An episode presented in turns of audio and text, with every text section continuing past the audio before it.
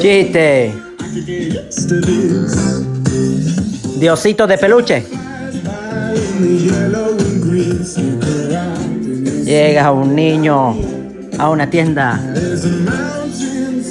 y le dice al dependiente, buenas tardes, ¿cuánto cuesta ese oso de peluche? Dependiente le mira y le dice, son 30 euros. El niño, así con mirada desafiante y adulto, le dice, me lo llevo, aquí tienes dinero. El hombre le dice, pero bueno, ¿esto qué es? Estos billetes son falsos. El niño le vuelve a mirar y le dice. ¿pero acaso este oso es de verdad?